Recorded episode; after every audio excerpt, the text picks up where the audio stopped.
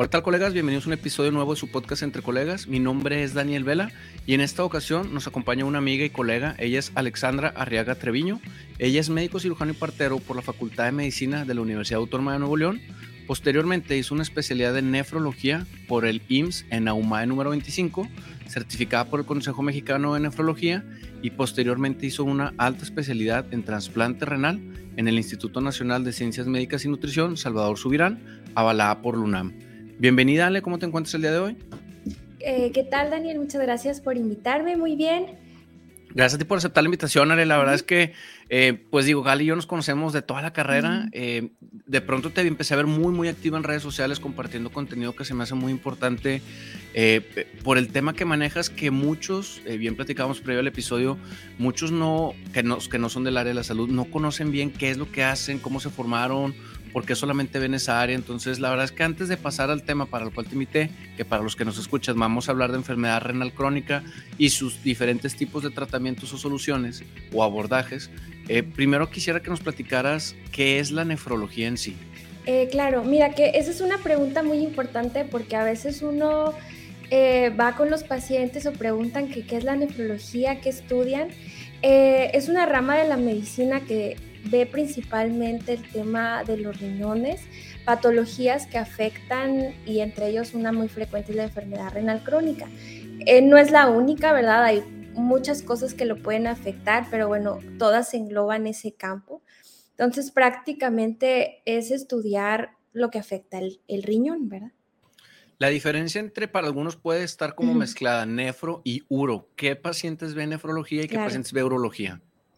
Eh, urología es como más quirúrgico, ellos eh, ven más la parte de cirugías, este, de construcciones, próstata, vejiga, y la nefrología es la parte más médica en cuanto a las enfermedades. No somos quirúrgicos, bueno, en ocasiones ponemos catéteres, etcétera, pero cuando ya involucras, por ejemplo, eh, algún retiro de un riñón, este, próstatas, vejiga, eso ya es totalmente de uro. Perfecto. Eh, y ahora sí, entendiendo qué es la nefrología, eh, pues pasemos al tema principal que yo creo que es de los más prevalentes en México por el tema de quién no causa, pero platícanos tú, ¿qué es la enfermedad renal crónica? Bueno, la enfermedad renal crónica, eh, como igual su nombre lo dice, es una enfermedad crónica que afecta principalmente a los riñones. Está dentro de las enfermedades crónico-degenerativas que con el paso del tiempo el paciente va afectando eh, en algunas ocasiones es prevenible. Em, cuando ya un riñón falla, un riñón se encarga de filtrar toxinas, y toxinas que ya el cuerpo no necesita. Entre ellas las más comunes es creatinina, urea, ¿sí? que viene del metabolismo de proteínas, etc.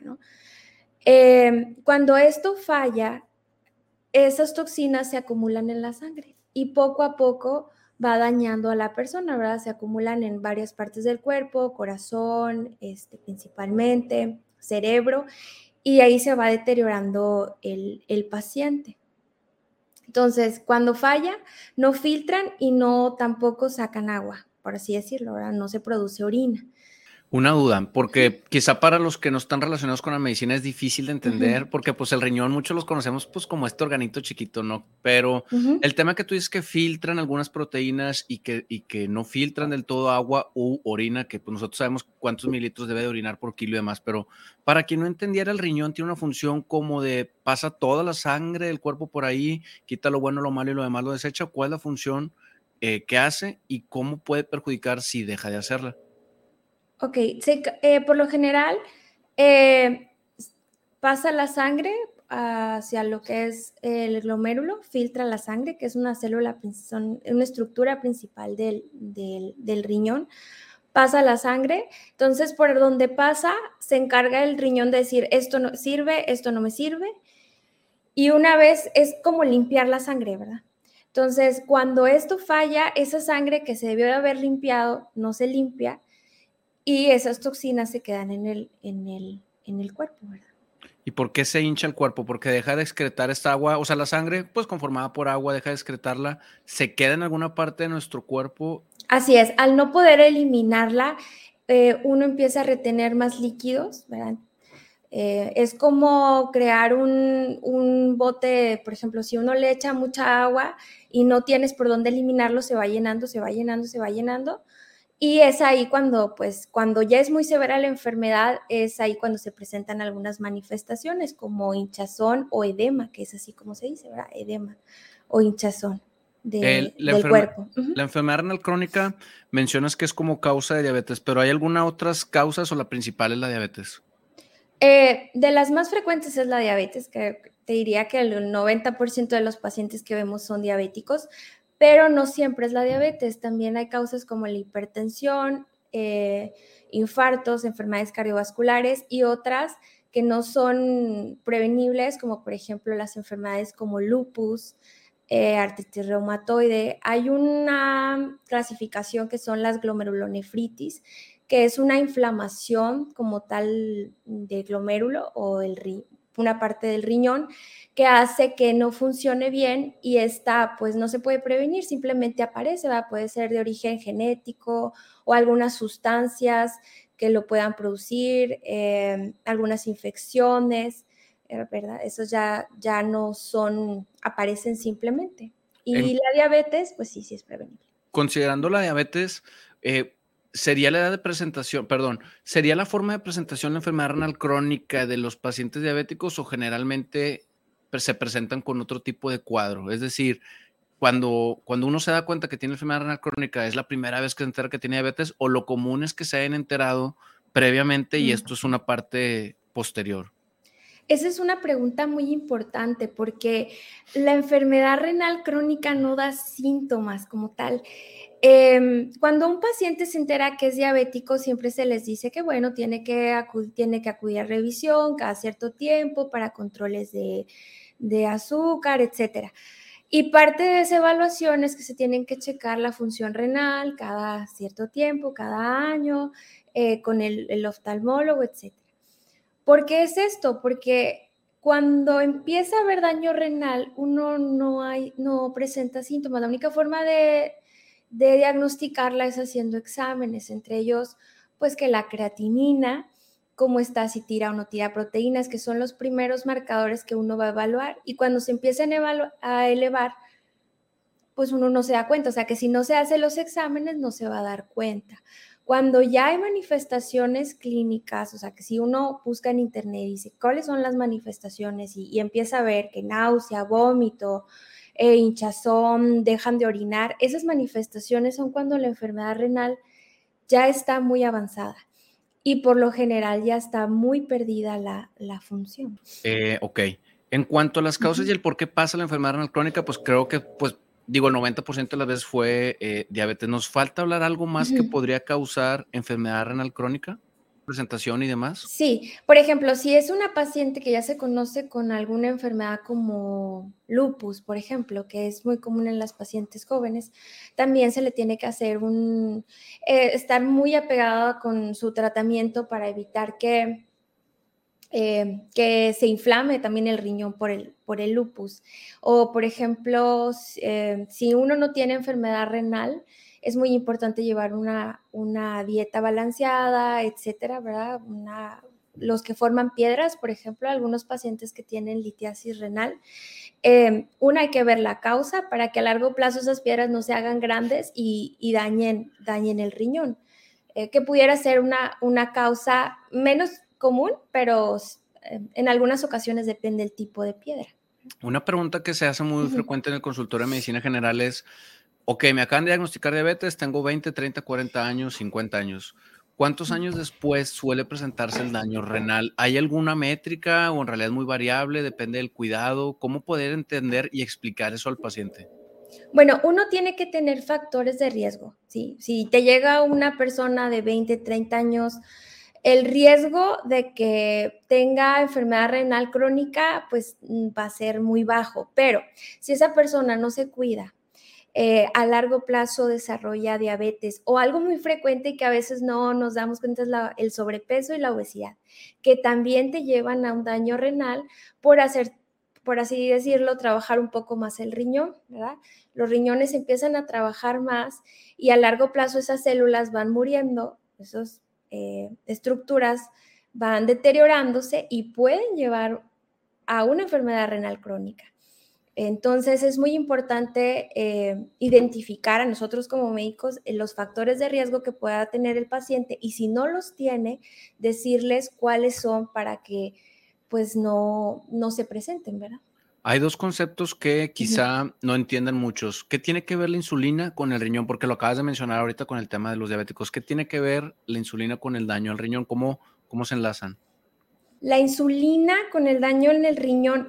de hecho, hay una, algo que comentan mucho los pacientes, es que dicen que cuando ellos son diabéticos y se aplicaban insulina, les da daño renal y que luego ya eso eh, les quitó la aplicación de, la insulina y al contrario, cursan con glucosas bajas. Por lo general la insulina se elimina por vía renal y cuando ya tenemos un daño renal como tal, eh, esta se mantiene más tiempo circulando en el cuerpo y eso hace que los pacientes tengan hipoglucemias o, bajas de, de, glucosa, ¿sí? Y por ende, las dosis de, insulina eh, son menores, pero eso no significa que la diabetes ya se haya curado, etcétera, sino más bien eh, las hipoglucemias que están presentando son un dato de que algo está pasando y seguramente el riñón se esté deteriorando.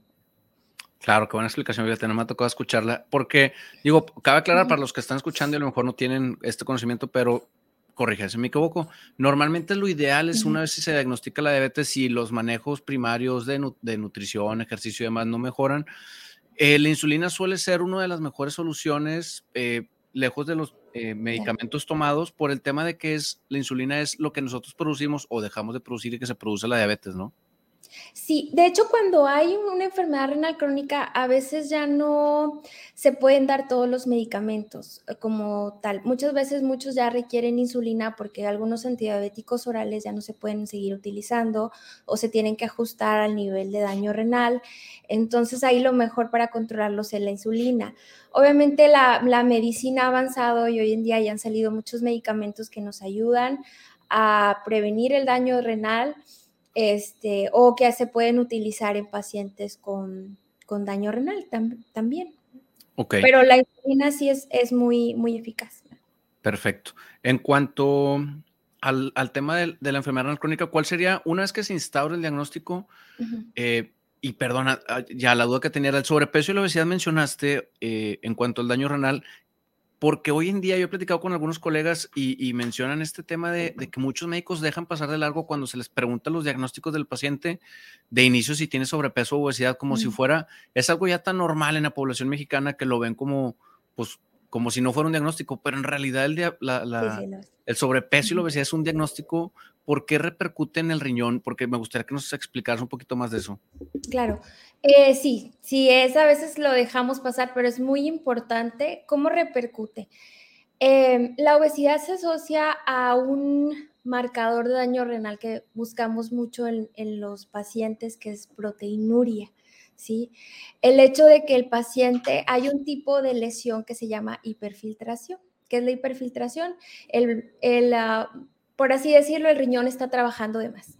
Y al trabajar de más, ya ves que hablamos que la sangre pasa, se, filtra lo malo y se queda lo que necesitamos. Bueno, al estar trabajando de más, muchas veces eh, también ahí se pierden esas proteínas y esas proteínas dañan el riñón y al, al no, por así decirlo, al no bajar de peso o no llevar una dieta adecuada, entre más proteínas se esté tirando el riñón, más daño renal va a ser y por ende eh, a largo plazo, a lo mejor eso no lo vamos a ver a corto plazo, por eso a veces no se relaciona mucho, pero a largo plazo sí se va a ver un, un este, esos marcadores de proteinuria a largo plazo van a dañar el riñón y muchas veces ya es irreversible.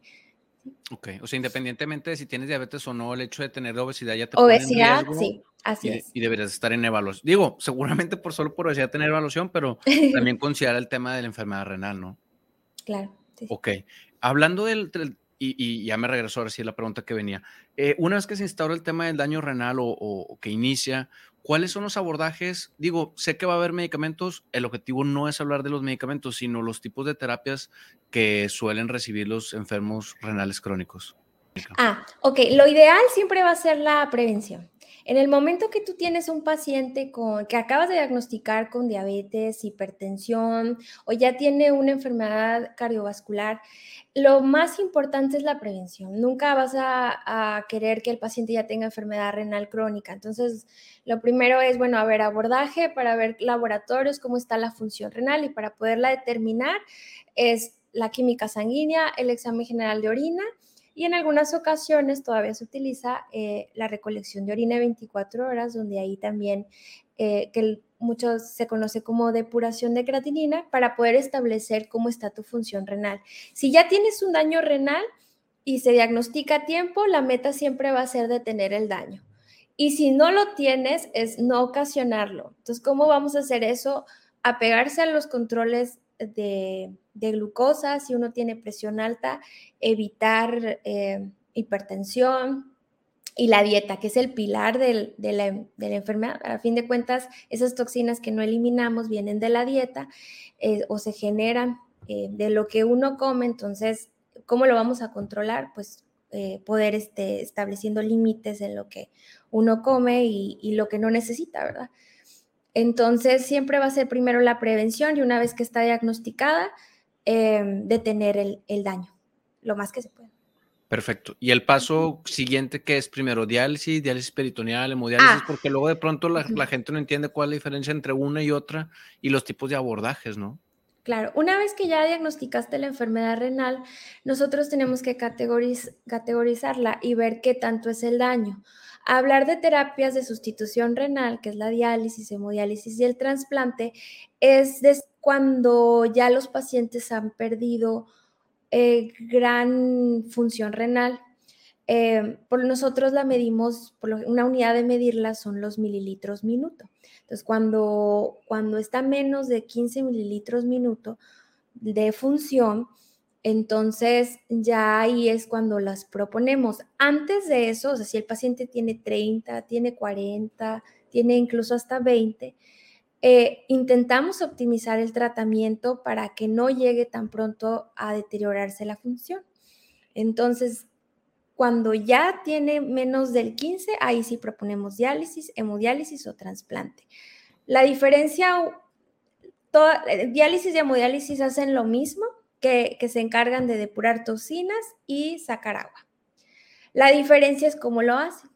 La hemodiálisis se utiliza un catéter que va en el cuello y se conecta a una máquina que limpia la, sangre, ¿verdad? Ese, ese catéter, así se llama, va directo al corazón y la máquina se encarga de filtrar, hace la función del riñón, filtra las toxinas. Y la diálisis peritoneal es, la diferencia es que es un catéter en la panza que utiliza una membrana que se llama peritoneo, es una, una membrana que es, es, de nosotros, es fisiológica, y se encarga de hacerla como un colador y filtra toxinas. Eh, eh, y esa, esa se hace en casa y se hace mediante unas bolsas, donde esas bolsas se mete agua en la panza y drena seis, cuatro a seis horas después. Y esa bolsa que drenó está llena de toxinas urémicas, ¿verdad? Toxinas que urea, creatinina, potasio, electrolitos que no necesitamos. Esa es la diferencia, pero las dos hacen lo mismo. Y la tercera terapia, que es el trasplante. Perdón que te interrumpa, porque trasplante creo que sí, sí quisiera que lo hablaras aparte de, y antes de pasar a trasplante, eh, hablamos de que la, diálisis peritoneal, porque pues seguramente hay gente que escucha que no tiene idea qué es el peritoneo, y estamos hablando de que una bolsa, yo me acuerdo del, papá de un, muy buen amigo, en su infancia me tocaba ver cómo pues él se conectaba en su sala y pues, pues él pedía como estábamos chiquitos que lo dejáramos solo, pero si veíamos estas bolsas, ya hoy en día pues entiendo lo que pasaba, pero estas bolsas de agua en realidad solo es agua, ¿qué es lo que entra al cuerpo y luego sale? Eh, propiamente? ¿Son, son electrolitos o qué es lo que se introduce? Eh, bueno, el, eh, la bolsa está hecha de una sustancia, o bueno, tiene una sustancia que se llama glucosa.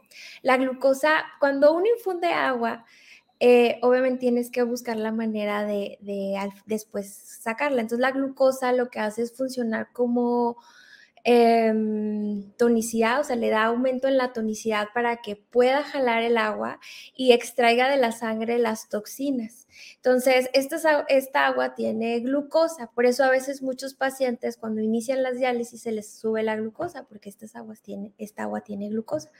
Tiene em, el lactato, tiene algunos electrolitos como calcio, magnesio, pero principalmente lo que más importa es la cantidad de glucosa. Estas cantidades de glucosa, dependiendo la bolsa que utilices, vienen de diferentes cantidades. Y esto es porque entre más glucosa, más se genera una presión para poder sacar esa, esas toxinas de la sangre, o sea, sacarlas, por así decirlo, y eliminarlas al momento que uno conecta la bolsa de desecho, eliminarlas y dejarlas ahí. Y otra cosa también es que van a jalar más agua. Entonces, si es un paciente al que le quiero quitar mucha agua, pues necesito una cantidad mayor de glucosa. Esa es, la, también la otra diferencia. Es decir, en el, peritoneo para el que de plano no lo conozca y que no lo haya buscado, es como, es como un manto, ¿no? El que abraza es nuestros intestinos. O como un colador, a veces les digo a los pacientes como un colador este, por el cual van a salir ahí sustancias, porque hay poros, está lleno de poros y por ahí pasan sustancias eh, tóxicas, la creatinina, y todo Y para el que tenga miedo este catéter, pues es una sondita de plástico que nada más te ponen el, te colocan a través de, del estómago o de la piel de la pancita, como decías tú, y se queda ahí. ¿Cada cuánto tiempo se cambia? ¿Cuáles son los cuidados? ¿Es algo difícil o es algo que cualquier persona puede hacer en casa? Eh, no, cualquier persona se capacita, eh, se puede hacer, cualquier persona la puede hacer en casa, hay una capacitación, obviamente, y los cuidados son básicos de lavado de manos, que es el más importante, se le enseña la conexión y la desconexión. El catéter se pone por medio de una cirugía. Eh, las complicaciones son mínimas, eh, es una cirugía muy rápida, se coloca y casi el paciente al otro día ya está caminando e incluso en ocasiones se puede utilizar.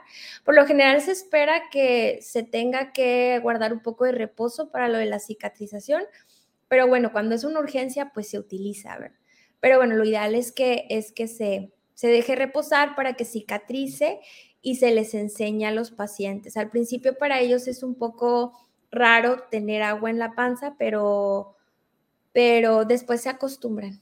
Esta máquina que se utiliza en casa es una máquina em, que te suele, hablemos del seguro social, que te suele proporcionar el seguro social, uno lo compra, la renta. Es una máquina que, pues, primero mete agua y, luego succiona, o cómo funciona. Así es. Bueno, es que eh, ahí, ya estamos hablando de la diálisis por máquina, pero hay dos tipos, que es la manual, la diálisis manual, que esa se hace cada seis horas. Obviamente en cada paciente es diferente, puede variar, puede ser cada cuatro, cada seis, pero en promedio puede ser cada seis horas. Y la otra, la máquina se conecta en la noche y esa maquinita solita hace, eh, mete, infunde y saca líquido cada, el, el tiempo tú lo programas, más o menos un promedio una hora y media, dos horas y en la mañana te desconectas. Eh, esas las proporciona, si tienes seguro IMSS, las proporciona el IMSS, o, eh, y si no, pues se puede solicitar a las, a las diferentes marcas este, la, máquina, ¿verdad? Ya sea Baxter o PISA, dependiendo. Y en cuanto a la diálisis, eh, la diálisis propiamente que se utiliza por el catéter que va directo por el cuellito que me decías, esa la suelen hacer en hospital, no dudo mucho que alguien tenga una máquina en casa. Sí existe, eh, sí se puede hacer la hemodiálisis en casa, pero em, no, no todos la tienen disponible, pero la mayoría son centros de hemodiálisis, están en hospitales o hay, hay personas que ya tienen sus centros de hemodiálisis, uno va, lo conectan, le hacen el aseo, es tres, cuatro horas, alrededor de dos a tres veces por semana y em, eh, van, se conectan y eh, salen de casa. Siempre aquí hay que tomar en cuenta cuál es, qué es lo que se adapta, adapta al estilo de vida del paciente. Ok. Y una vez que uno empieza con diálisis o hemodiálisis, ¿cuál es el pronóstico de vida? ¿Hay una, hay una media de cuántos años van a vivir? Em, sí, está cambiado con el paso del tiempo. Anteriormente en la literatura, tener enfermedad renal crónica era, pues mucha gente lo, lo relacionaba con que me voy a morir. Hoy en día, con lo que ha salido, eh, viven más tiempo, pero no deja de ser solamente una terapia de sostén, la enfermedad sigue avanzando. por eso es ahí cuando siempre intentamos o hacemos lo imposible para que mejor el paciente se trasplante, que es lo que sí va a impactar en su calidad de vida. Perdón, ¿hay una media? O sea, ¿cuánto espera uno vivir conectado a la hemodiálisis? ¿Espera vivir 20 años, 15 años, 30 años? Mm, más o menos promedio 5, 10 años, de ahí más menos. Hay gente que vive, puede ser menos eh, o incluso hasta más, ¿verdad? Me ha tocado ver pacientes que pues ya llevan 15 años en hemodiálisis, pero más o menos el promedio 5 o 6 años. Ok, una vez que uno se, y ahora sí pasamos al tema principal, que es pues el que tú tienes una alta especialidad, que es el tema de trasplante renal. Una vez que un paciente ya pues empieza con diálisis o hemodiálisis, debería empezar por su mente el radar y a lo mejor quizá, tú corrígeme, pero es falta de capacitación de los médicos el decirle o el enviarlo con la persona como tú para explicarles pues cuál es el mejor tratamiento que es el tema del trasplante renal, ¿no? Sí, muchas veces los pacientes desconocen que es un trasplante o que pueden tener acceso a él. Eh, mucho depende de nosotros de decirles e insistirles, decirles cuáles son las opciones. Eh, la única desventaja es que em, necesitas hacer un protocolo, ¿qué quiere decir? Eh, tienes que ser evaluado por muchos especialistas, entre ellos cardiólogo, urólogo, psiquiatra, completar ese protocolo y entonces ahora sí hacer el trasplante. Mucha gente cree uh, que, ah, no, es que igual no soy candidato. Entonces siempre les digo que nunca se queden con eso. O sea, primero vamos a evaluarlo y si es darle adelante. Siempre va a ser la, la terapia número uno eh, antes de la hemodiálisis y la, y la diálisis. Entonces, se tiene que hacer el, protocolo, se tiene que evaluar y si sí es, el paciente tiene dos opciones, si es candidato a tener un donador, tener un donante, o de plano, si no tiene un donante, eh, entrar a una lista de espera para que cuando haya un donante cadavérico, ver si es compatible. Ah, perdón que, que toque ese tema, a lo mejor no es el tuyo propiamente, pero me llama mucho la atención. Dentro de las especialidades, todas me, me, sonaron muy lógicas, pero ¿por qué mandarlo con un psiquiatra, alguien que se va a trasplantar un riñón? Ah, bueno, es muy importante porque los, cuando uno, uno se trasplante es importante, va a seguir tomando medicamentos de forma crónica los inmunosupresores. Y es muy importante que los pacientes no suspendan y estén conscientes de que ese medicamento es de por vida y no suspendan el medicamento. Si el paciente tiene una enfermedad psiquiátrica de base y no estaba diagnosticada y que lo condiciona a hacerse daño, porque el hecho de suspender los inmunosupresores es hacerse daño, pues es muy difícil que pueda acceder a un trasplante. Un ejemplo.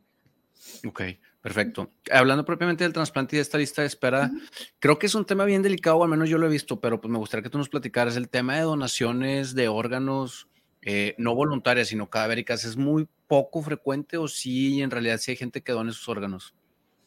Mira, en, México, eh, en nivel nacional, eh, desafortunadamente a veces estamos muy mal informados y la gente eh, cuando se les propone una donación no quiere. porque una, están mal informados, piensan que lo, lo, van a abrir y lo van a dejar así y le van a sacar los órganos. Y una no es así. Otra es que eh, pues la gente, en el momento en el que se les propone la donación, a veces la familia está como pues triste porque perdió al, al, pues al familiar y, todo ese impacto emocional a veces hace que, no acepten una, una, donación o vaya a donar los órganos del, del familiar. En México sí hay muy poca, por eso nuestra lista de espera es muy larga. Y la lista de espera más grande o los que más trasplantan es el seguro, el seguro social, pero porque tienen más derecho a vientes. También por medio privado hay listas de espera, son menores, pero por ende a veces llegan menos, menos órganos. Este, la idea es, y se hacen campañas, es fomentar la donación y, hacerlos, hacerlos entender que van a salvar una vida. Y, y, bueno, no uno, porque son de un paciente son dos, dos riñones. Ok, perfecto. Sí, normalmente yo lo he visto en hospitales privados el tema de la muerte cerebral, que es lo que más, el protocolo que más se activa cuando alguien pues ya ven que tiene muerte cerebral, pues abordar al familiar y explicarle los beneficios que podría, porque en realidad creo que una persona pues podría dejar más huella cuando se va si dona pues todos los órganos que se puedan donar, porque al final de cuentas estás prolongando la vida de alguien más que pues va a vivir toda la vida agradecido por, por esta noble causa. Eh, el tema del trasplante renal, normalmente quien más lo dona en, tu experiencia o en, o, en, la academia, es un familiar directo, es alguien involuntario. ¿Quién podría o cómo se maneja ese tema de la donación de órganos? cuando ya se ocupa. Ya, cuando, bueno, cuando ya tienes un, cuando sí tienes un donante, aquí me voy a enfocar un poquito en el de donante vivo, porque el donante cadavérico, pues no sabemos cuándo pueda llegar. Cuando uno tiene un donante y dice, yo tengo un familiar que me quiera donar, siempre se busca primero la familia. Porque a fin de cuentas vas a compartir más, este, más células, ¿no? Por así decirlo. Pero bueno, a veces no, pues uno no tiene hermanos o los papás están enfermos. También se puede buscar entre no familiares y siempre se busca que sean el mismo grupo sanguíneo, que no tengan enfermedades crónicas como diabetes, hipertensión, que puedan condicionar que el, que el donante a largo plazo pueda desarrollar enfermedad renal. Se les explica el proceso. La verdad es que uno como donante, si se cuida bien, puede vivir con un solo riñón y cuidar bien me refiero a que si es sano, no subir de peso, eh, hacer ejercicio, vida saludable, que es lo que se recomienda. Prácticamente con eso empezamos y después de ahí ya se mandan a hacer pruebas al donante para corroborar que sí sea sano y ver que sea compatible. Si es compatible, el trasplante se hace pronto, ¿verdad? Un, mes a lo mucho. Hay un porcentaje de éxito de trasplante, o sea, es decir, cada, no sé, uno de cada 100 sí lo rechaza o dos de cada 100. ¿Hay alguna, algún número? Es que ahí va a depender mucho del tipo de trasplante que hagas. No es lo mismo hacer un trasplante entre gemelos, que sabemos que el éxito casi 100, ¿verdad? A hacer un trasplante entre alguien desconocido. El riesgo de rechazo, pues obviamente es mayor, pero la verdad es que vale la pena porque pues hoy en día la medicina ha avanzado, la inmunosupresión es muy importante, ahí nosotros hacemos, eh, pues utilizamos diferentes terapias, eh, medicamentos que pueden ayudar a suprimir la carga de, anticuerpos que, son, que se generan y que eso condicionan un rechazo. Entonces, em, digo, ahí es muy difícil decir el éxito, ¿verdad? Decirte, ah, sí, este sí va a ser, este no. Porque va a depender mucho de la compatibilidad y de la cirugía, ¿verdad? Que todo salga bien. El paciente que reciba el riñón, porque he escuchado mucho la palabra inmunosupresión, que va a tomar medicamentos de por vida, ¿hay alguna eh, situación que va a presentar que debería de preocuparle o en realidad pues es casi como una, una vez que recibes el riñón, ya prácticamente lejos de tomar medicina todos los días, tu vida vuelve a ser normal? Sí, la idea es que el paciente regrese a su vida normal, pero sí tiene que tener ciertos cuidados, porque a fin de cuentas el hecho de que, los de le dé inmunosupresores los, hace los predispone a infecciones, los predispone a ciertas infecciones o a los efectos adversos, que eso ya nos encargamos nosotros de cuidar que no pasen o, prevenirlos. Entonces también tiene que recibir una educación y enseñarse a identificar eh, cuando luego, luego tienes una infección, acudir a tus chequeos cada cierto tiempo, dependiendo el, tiempo de trasplante. El, el mayor riesgo es el primer año, es el más difícil. Después del primer año ya las complicaciones van disminuyendo. Eh, pero sí, el, primer año siempre es el más difícil porque es lo que te acostumbras por la cirugía, en lo que estás ajustando medicamentos, en lo que vamos bajando antibióticos, etcétera. Y el pronóstico de vida una vez con el trasplante ya es como, o sea, regresas a tu media normal, no te corta la vida.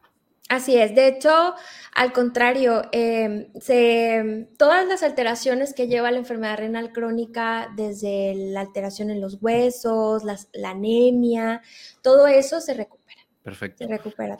Y para el donante, lejos de este tema que tú decías de pues cuidarse del sobrepeso, obesidad y demás, alcoholismo, supongo, eh, ¿El que lo dona debería tener algún otro cuidado o nada más mantener una vida sana? Vida sana.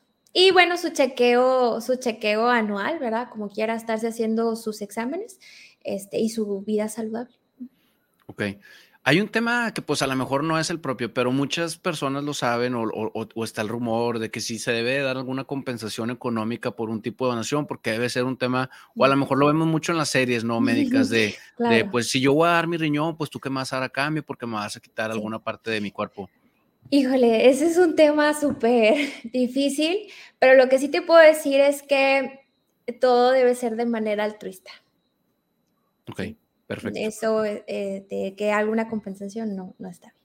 Claro, no digo, o sea, yo sé que está mal, pero normalmente supongo que es algo que es, o al menos en todas las series se han encargado como de, de ponerlo sobre la mesa, porque también sé que es un tema delicado el hecho de que a alguien le pidan, pues, dar un órgano que, pues, tentativamente nunca sabes si el otro te va a dar cáncer o te va a pasar algo y ya, pues, se terminó. Por eso, eh, cuando estamos estudiando al donador, que hablamos con ellos, es muy importante, les decimos todo, todo lo que puede llegar a pasar, pero muchas veces, y la verdad es muy fuerte el lazo, por eso siempre buscamos familiares, es como que es que es mi mamá, es que es mi hijo, y no me importa, yo lo voy a ayudar y voy a tomar ese riesgo. Esa es la importancia de la, de la donación. Eh, por eso debe ser altruista este, y que no haya algo de, de, por medio, no debe ser así. Ok, perfecto. Respecto a trasplante renal, ¿hay algo que nos falte mencionar antes de pasar a las siguientes preguntas? Pues más bien que sepan los pacientes o que sepan que no es un proceso difícil. Eh, sí, a veces uno requiere eh, mucha asesoría y que este, muchos se desesperan porque a veces el, en el seguro, por ejemplo, todo es muy tardado, pero que sepan que pues hay maneras de agilizarlo eh, y, y, pues que pues pueden tener acceso. ¿verdad?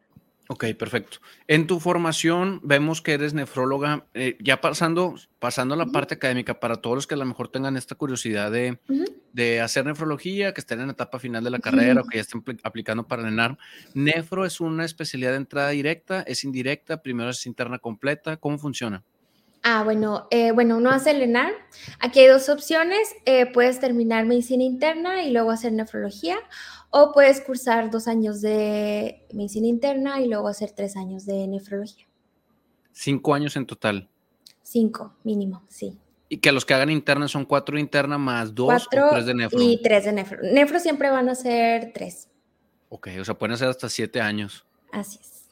Ok, perfecto. ¿Tú, entraste al IMSS, hiciste, o sea, entraste al IMSS a hacer interna y te derivaste a hacer nefro? ¿Cómo hacer el sistema del IMSS? ¿Sí? Así es, uno entra como medicina interna, haces tus dos años y luego se abren unas, una convocatoria y uno aplica la subespecialidad que quieran hacer. En este caso yo escogí nefrología. Y ya cuando terminé de nefrología, pues a mí me gustó mucho la parte del trasplante renal, ya que la verdad es que uno se sorprende mucho del cambio que puede tener un paciente con enfermedad renal crónica y al trasplantarse es, es, es mucho, la verdad. Eh, y ya de ahí yo me eh, hice un alta en trasplante renal, que es un año más o menos. Un año, fue un año. Ok. Eh, hiciste nefro, cinco en el IMSS y luego pasas a hacer alta especialidad en El Salvador Subirán, que no pertenece al IMSS, es un sistema pues como el HU, a lo mejor médico privado y público, o sea, como un híbrido, por así decir, si no me equivoco. Sí, así es. Porque es Instituto Nacional. Eh, ¿Aplicas y cuántos entran? Entramos en ese entonces, éramos tres, eh, dos extranjeros y, yo. O sea, es la única mexicana haciendo sí, Hay muchos, sí, ya ves que en El Salvador Subirán eran, eh, pues hay muchos uno entra y hay muchos eh, médicos que vienen de, Nicaragua, de Bolivia, que eran mis, mis compañeros, eh, porque pues tienen muy en alto acá ese, ese hospital. Sí, no, pues en general todos. Tu experiencia, eh, bueno, y después regresaste a trabajar en el Seguro Social, ¿te, ¿te abren las puertas cuando sales del seguro y vuelves a regresar o qué tan complejo es eso? Pues yo regresé al seguro porque parte es ahí está la mayor parte de los pacientes con enfermedad renal. Em, ahorita actualmente laboro ahí y laboro en pues mi práctica privada. Pero es complejo regresar, porque muchos tienen este temor de si te sales del seguro para hacer alguna alta y luego regresas, porque pues mucha gente quiere entrar al IMSS. ¿Fue complejo? Sí, sí, sí fue muy difícil. Sí fue muy difícil porque em, pues para ellos ya no eres un, un médico del Claro, ok. Y pasando al tema de Salvador Subirán, porque muchos tienen, y yo soy uno de ellos que tuvo o tiene la curiosidad, El Salvador Subirán es un hospital enorme, tiene 168 camas, eh, tiene, lo, ellos, la particularidad, al menos no he visto otros hospitales, pero ellos lo dividen por sectores, centrales, este, tiene 14 unidades de terapia intensiva. ¿Cómo fue tu experiencia? Si es como, como está en el papel y como lo escriben mucho, es un hospital inmenso. Sí, la verdad es que es un hospital donde llega todo. Bueno, la Ciudad de México es muy grande, la población nunca se va a comparar. Llega de todo, eh, casos, la verdad me tocó ver casos muy difíciles de que no, pues ya no se puede trasplantar, un ejemplo. ya le dijeron, no, usted no se puede trasplantar. Eh, van con nosotros, llegaban con nosotros, estudiaban, no, pues hay que hacer esta terapia y el paciente se trasplantaba, ¿no? Que tercer trasplante, ¿no? Que mm, incompatibilidad de grupos, así hacíamos. Em, se presta mucho para hacer, eh, debido a la cantidad de casos difíciles que, llegan, eh, se presta mucho para, para mm, investigación, por ejemplo. Este, Em, mm, eso sí, la única desventaja es que muchas veces depende mucho de lo que pueda pagar el paciente, porque pues ahí no es un sistema como IMSS que te da los, los medicamentos. Esa es la única desventaja, pero sí tiene la ventaja de que se puede hacer, se puede hacer todo, Lo, lo no trasplantable se puede hacer trasplantable. Ok.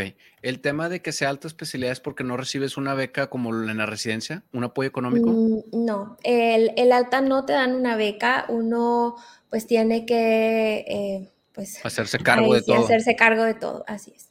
Ok, un año entero te fuiste a México a hacer esta alta especialidad. Un año. Ok, perfecto. ¿Lo recomendarías? Sí, sí, totalmente. ¿Lo volvería a hacer? Sí. Ah, esa era la pregunta. Perfecto. Muy bien, Ale. Pues básicamente son todos los temas para los cuales yo te quiero invitar. Te felicito bastante por el tema de, que estás muy activo últimamente, al menos este año en redes sociales, compartiendo información muy importante y delicada para todos los pacientes que tengan o no tengan enfermedad renal. Eh, me gustaría si hay, saber si hay algo más antes de, despedirnos de la audiencia. Pues me gustaría eh, hacer como conciencia eh, parte de, mi, de mis redes es la conciencia renal, de que vayan, se revisen, si tienen una enfermedad renal crónica, háganse estudios para vigilar la función renal. Eh, es con un examen de sangre uno puede darse cuenta. Y otra cosa, si eres un paciente que ya tiene enfermedad renal crónica y tú quieres saber si eres candidato a trasplante, no duden en, en preguntar. Creo que no se pierde nada una consulta de una asesoría y yo los puedo asesorar, les, eh, podemos ver qué opciones pueden tener em, y, y, salir adelante. Ahora, la idea es que el paciente con enfermedad renal crónica no se sienta abandonado, no sienta que está solo con su enfermedad y que ya se, muchos creen que ya, que ya es terminal y no es así, y que se acerquen, ¿verdad? Perfecto, pues muy bien. ¿Tus redes sociales cuáles son, Ale, para el que solamente nos está escuchando, aunque van a estar en la descripción del episodio? Estoy en Instagram eh, como doctora Ale Arriaga y estoy en Facebook. Me pueden buscar como doctora Alexandra Arriaga también, nefrología. Perfecto, muy bien. Pues muchas gracias Ale por acompañarnos y a todos los colegas que han llegado hasta este punto, les agradecería que compartieran este episodio en sus redes sociales y le dieran suscribir en todas las plataformas para crecer este proyecto y llegar a más personas. Hemos llegado hasta aquí, nos vemos la próxima semana a seguir viviendo nuestra misión.